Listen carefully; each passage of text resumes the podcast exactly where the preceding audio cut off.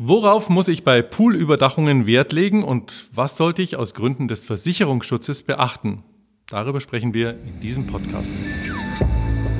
Der Delfin Wellness Podcast. Mehr Wissen zum Thema Poolüberdachungen, Sauna und Wellness. Ulrich Jelinek im Gespräch mit Harald Kogler, Geschäftsführer von Delfin Wellness.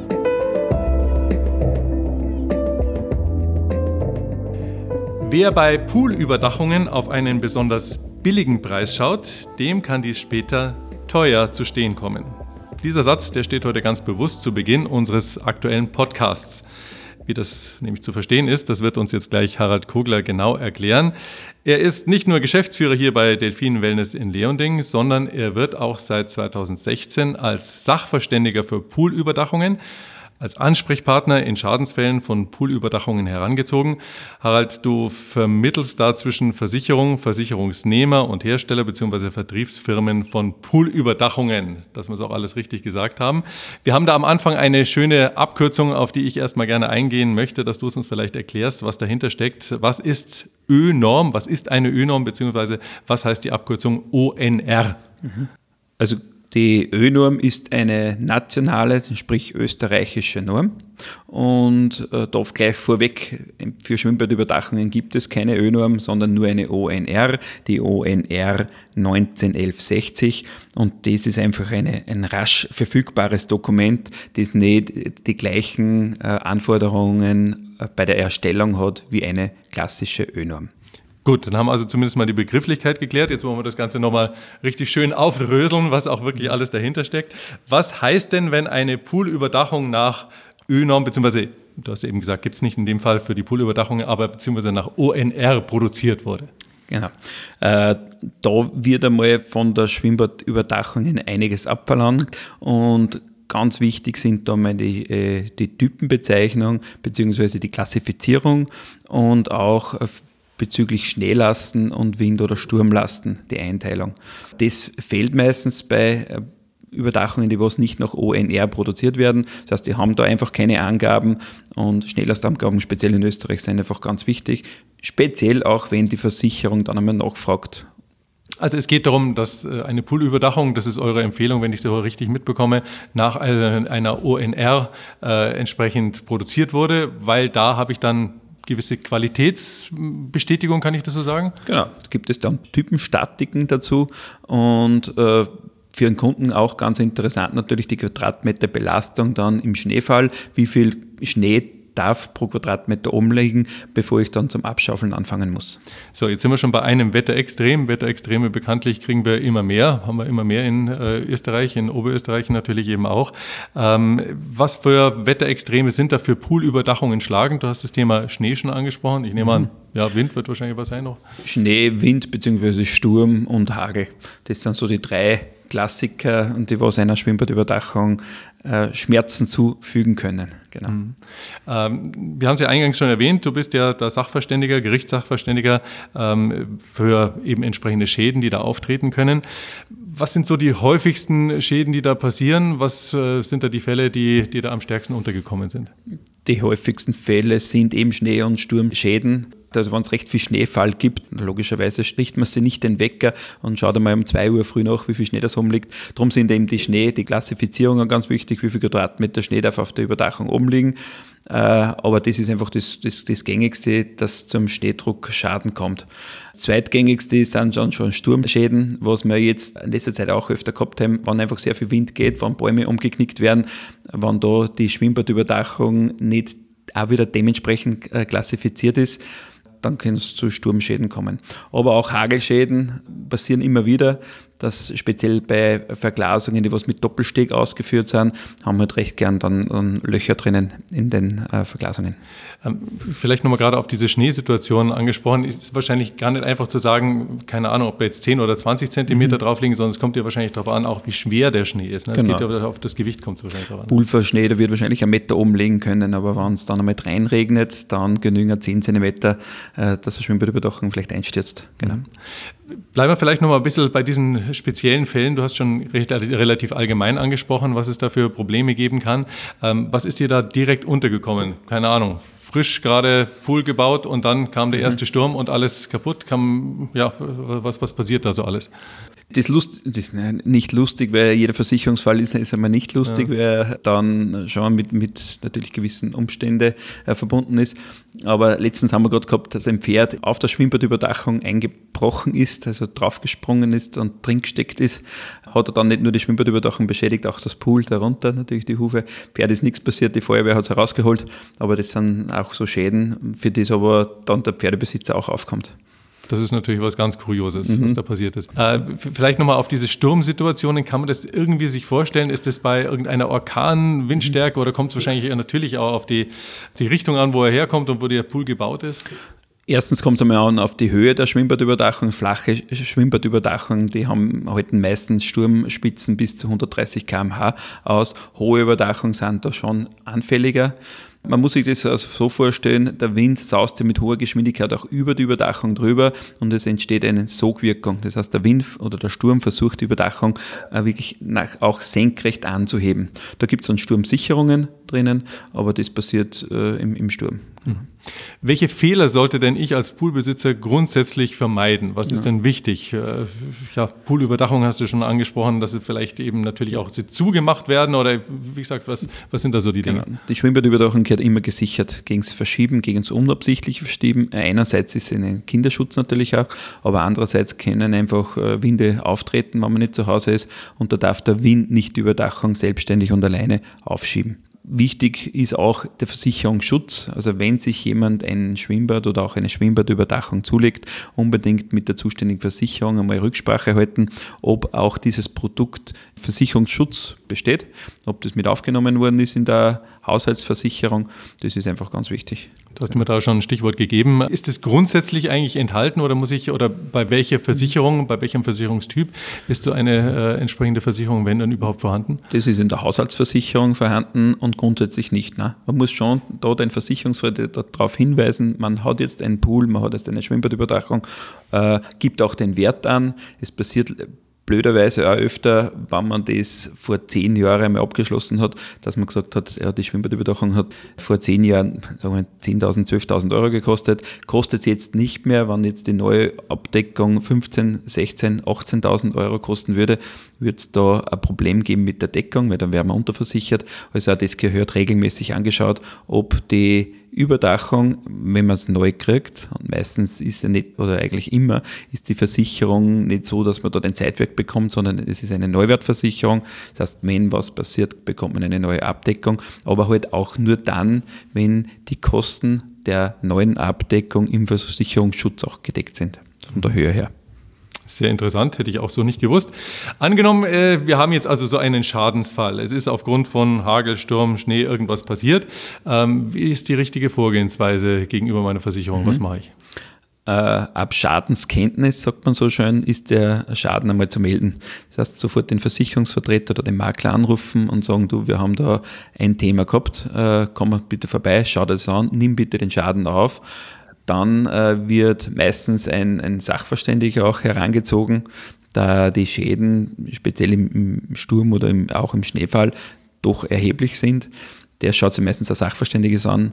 Der möchte dann schon ein Reparaturangebot der Herstellungsfirma haben, wird das auch prüfen und zu 99 Prozent wird es dann auch freigegeben. Mhm. Jetzt haben wir uns äh, sehr stark mit der Situation beschäftigt, was machen, wenn was passiert ist. Schöner ist natürlich, wenn gar nichts passiert. Ähm, deswegen gehen wir mal in die positive Richtung. Worauf sollte ich tatsächlich schauen, wenn ich äh, mir eine Poolüberdachung kaufe? Wir haben dieses Thema ONR schon angesprochen. Ähm, mhm. Was gibt es noch für Hinweise, die du da geben kannst? Empfehlen kann ich, dass ich eine Schwimmbadüberdachung dort kaufe, dort, äh, wo auch die Firma ihren Sitz hat oder der Verkäufer ihren Sitz hat und die Überdachung, wenn möglich, auch in Österreich produziert ist. Denn es können ja nicht nur Sturm- oder Schneeschäden passieren, sondern es ist halt nach fünf, zehn Jahren, sind einmal Dichtungen zum Tauschen, es kann einmal ein Rad kaputt werden, es können einmal Griffe kaputt werden, man möchte eine längere Schienenverlängerung haben, weil die Möglichkeit jetzt habe zum Wegschieben. Und da ist einfach wichtig, dass ich ein Produkt kaufe, wo ich den Produzenten auch kenne, den Hersteller auch kenne, damit ich auch noch 10, 15, 20 Jahre dann Ersatzteile kriege dafür. Mhm. Wir reden mal ein bisschen über Preise auch dabei wenn es möglich überhaupt ist, aber allein mal dieses Thema ohne ONR und mit ONR, wie sind mhm. da die Preisunterschiede? Es ist natürlich schwierig zum sagen, weil es gibt kleine Überdachungen, das heißt für kleine Pools, für große Pools, dann niedrige Überdachungen, hohe Überdachungen, das heißt begehbare von innen her. Aber in der Regel sind es zwischen 3.000 und 4.000 Euro, was da der, der Preisunterschied ist zwischen einer ONR gefertigte Schwimmbadüberdachung in Österreich oder halt ein anderes Produkt. Wie erkenne ich Produkte mit dieser Norm? Erstens einmal im Angebot selber sollte der Verkäufer schon darauf hinweisen, dass die Überdachung nach ONR produziert worden ist. Es sind auch Schneelasten und Windlasten anzugeben und das sind so meistens die Hinweise, okay, die Überdachung ist okay, die ist nach ONR produziert. Mhm. Also genau hinschauen und natürlich der genau. Verkäufer sollte am Alter Genau. Und wenn sie dann geliefert ist, müsste ein Typenschild an der Überdachung angebracht sein, wo das dann auch nochmal draufsteht, wie gesagt, welchen Windlasten, welche Schnelllast, wer der Produzent der Halle ist, das Baujahr und auch nochmal der Hinweis auf die ONR 191160. Jetzt habe ich mal so ein schönes Stück geleistet. Ja. Und ich kann sorglos äh, mich dem Poolvergnügen hingeben oder worauf muss ich trotzdem achten? Bin ich also allen Wetterwidrigkeiten gegenüber geschützt? Schwimmbadüberdachungen sollten grundsätzlich geschlossen werden, wenn ich nicht mehr im Pool schwimme, wann ich weggehe. Äh, erstens, wie wir schon zuerst gesagt haben, aus Grund von Kindersicherheit, Pool gehört geschützt. Und zweitens, wenn man jetzt auch nur schnell auf einen Café zum Nachbarn gehen, es können Winde entstehen und heutzutage die Schwimmbadüberdachungen sind schon so leicht zu schieben, dass das von jedermann, von jedem Kind mit einem Finger in beide Richtungen bewegt werden kann. Und wenn das ein Kind bewegen kann, dann kann das eben auch ein Sturm oder ein Wind bewegen und damit zu keine Schäden kommt, gehört die Überdachung geschlossen und wieder gesichert. Das ist also auf alle Fälle immer zu beachten. So, wir haben es am Eingang so gesagt, äh, wenn ich bei einer Poolüberdachung nur auf den günstigsten Preis schaue, dann kann mir das Ganze teuer zu stehen kommen. Ich glaube, wir haben es ziemlich genau herausgearbeitet, was hinter dieser Aussage steckt. Vielleicht aber ganz allgemein, das Thema Poolüberdachung ist eben ganz offensichtlich ein sehr weites Feld. Du hast ja schon gesagt, die Größe ist natürlich entscheidend und so weiter und so fort. Ähm, welche unterschiedlichen Modelle, welche unterschiedlichen Fabrikationsmöglichkeiten gibt es da überhaupt? Grundsätzlich unterscheidet man einmal zwischen niedrige und hohe Überdachungen oder Überdachungen, die was besondere Schnelllast eben standhalten müssen. Es gibt einfach Gebiete, sagen wir Tirol oder Salzburg, wenn da Altenmarkt drin bin, einfach Wintergebiete. Wir raten da von sehr flachen Überdachungen ab. Sehr flache Überdachungen haben Schnelllasten von 25 bis 50 Kilo Quadratmeter. Wenn ich jetzt halbrunde Überdachungen nehme, die was für die Schneelasten am besten sind, die haben dann bis zu 200 Kilo am Quadratmeter an Schneelasten, was da möglich sind. Und da ist selbst in Skigebieten ist das äh, in der Regel kein Problem. Also was für Materialien sind eigentlich diese entsprechenden Überdachungen? Äh, die Profile selber aus Aluminium und die Verbindungsteile alle aus Niroster und das Plattenmaterial gibt es Polycarbonat, Acrylplatten, SN-Platten, gibt es mehrere verschiedene Arten, wie man es macht. Vor noch 20 Jahren hat man hauptsächlich Doppelstück verwendet. Das sind zwischen 6, 8 oder 10 mm Stärke die Platte. Heutzutage nimmt man fast nur mehr Vollplatten oder man spricht auch von Klarglasplatten, obwohl es kein Glas ist. Äh, bei den meisten Überdachungen gibt es aber übrigens auch Echtglasüberdachungen. Äh, die meisten sind aus Polycarbonat und zwischen 3, 4 und 5 mm je nach Überdachungstyp. Bei dem Echtglas sind es zwischen 3 und 4,2 mm. Verglasungen, was da verbaut werden. Wir sind bei einem sehr weiten Feld, wie wir gesprochen haben. Äh, und man sieht es schon äh, von deinen Ausführungen her, das ist natürlich eben eine Frage, die sich jeder Poolbesitzer stellen muss. Was passt für mich am besten? Eben auch die Lage, die Geografie ist da eben eine wichtige. Äh, ganz allgemein auch hier nochmal gefragt, welchen Nutzen haben eigentlich solche Poolüberdachungen? Wieder, wieder, wie ich schon, schon vorhin erwähnt, natürlich der Kinderschutz steht ganz vorne aber die meisten wollen halt bei warmen Temperaturen schwimmen. Viele, viele äh, Poolbenutzer äh, möchten irgendwo bei 25, 26, 27 Grad Wassertemperaturen schwimmen. Wenn ich keine Überdachungen habe, und speziell bei unserer Breitengrade, ist es halt nicht so, dass, dass wir einen Sommer haben, der was jetzt zwei, drei Monate, wo ich über 30 Grad habe, dann würde ich wahrscheinlich aufgrund der Wassertemperatur keine Schwimmbadüberdachung brauchen. Nur es regnet halt einmal rein, es scheint einmal nicht die Sonne, es geht der Wind und das sind lauter Faktoren, was das Wasser abkühlen lässt. Mit einer Schwimmbadüberdachung hält sich das in Grenzen. Dann brauche ich auch weniger Chemie. Ich habe natürlich weniger Schmutzeintrag und der Schmutz, der was drinnen ist im, im Schwimmbecken, gehört ja dann auch wieder herausgefiltert oder halt auch mit dementsprechender Wasseraufbereitung äh, wieder äh, neutralisiert. Und das ist auch mit einer Schwimmbadüberdachung einfach weniger. Ich möchte auf den ersten Punkt nochmal kurz eingehen, den du gesagt hast, nämlich das Thema der Temperatur. Kann man das so irgendwie relativ generell sagen, äh, relativ allgemein sagen? Äh, wie lange wird so eine Poolsaison verlängert durch eine Poolüberdachung? Poolbesitzer mit Schwimmbadüberdachung gehen teilweise im April äh, und Mai schon baden, was für äh, Poolbesitzer ohne Überdachung eigentlich fast nicht möglich ist. Und dann in den, weit in den Herbst hinein auch und vor allem, wie ich schon zuerst gesagt habe, dazwischen. Weil es, wenn das Wasser so mal abkühlt, wenn es so wie, wie es jetzt aktuell in dieser Woche ist, wenn ich da einfach Temperaturen von 17 bis 20 Grad habe, äh, wird es nicht lang dauern, da hat das Wasser dann auch 17 bis 20 Grad. Mit einer Schwimmbadüberdachung verlängert ich auch die Zwischensaison. Also ich merke immer mehr, dass das Thema Pool oder die Frage, was für ein Pool ich mir anschaffe, natürlich eben dann auch eine Poolüberdachung eine Frage der Beratung ist, äh, mhm. der genauen Beratung eben zu den ja, entsprechenden Herstellern, zu einer Norm oder zu entsprechenden Dingen, die es da einfach zu beachten gibt.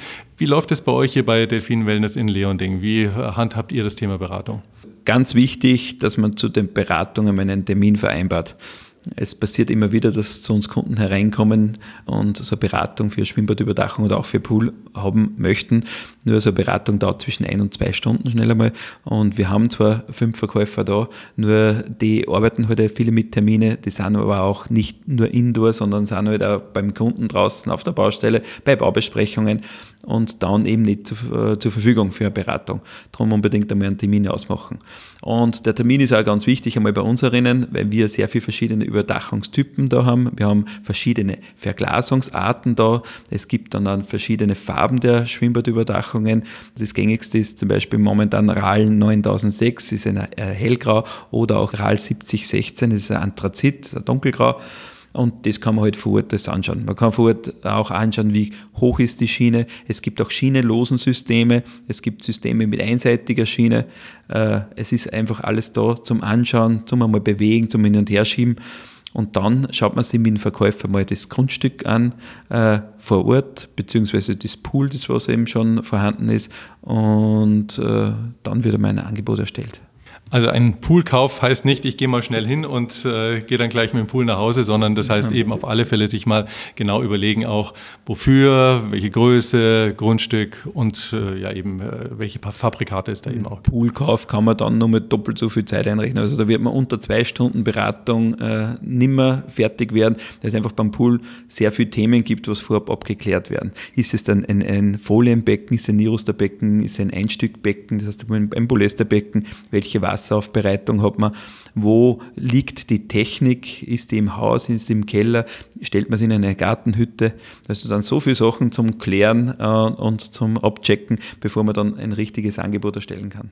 Harald, vielen, vielen Dank für diese ganzen Informationen. Das äh, war vor allem das Thema äh, der Versicherung von Pool und Überdachung bei Sturm- und Hagelschäden oder bei Schneedruck, was es alles da eben entsprechend für Möglichkeiten gibt. Sie können das alles natürlich nachlesen und auch nachhören, eben auf der Homepage von Delfin Wellness, www.delfin-wellness.com www.ftf.at. Wenn Ihnen dieser Podcast gefallen hat, dann freuen wir uns natürlich auch über Ihre Bewertung bei iTunes. Und ich gebe eine kleine Vorschau schon auf äh, den nächsten Podcast. Da erfahren Sie mehr zum Thema, wie viel Chemie ist in einem Pool nötig, beziehungsweise was steckt auch hinter dem Begriff Biopool. Mehr Informationen und weitere Folgen auf delfin-wellness.at. Delfin Wellness. Mein Urlaub zu Hause.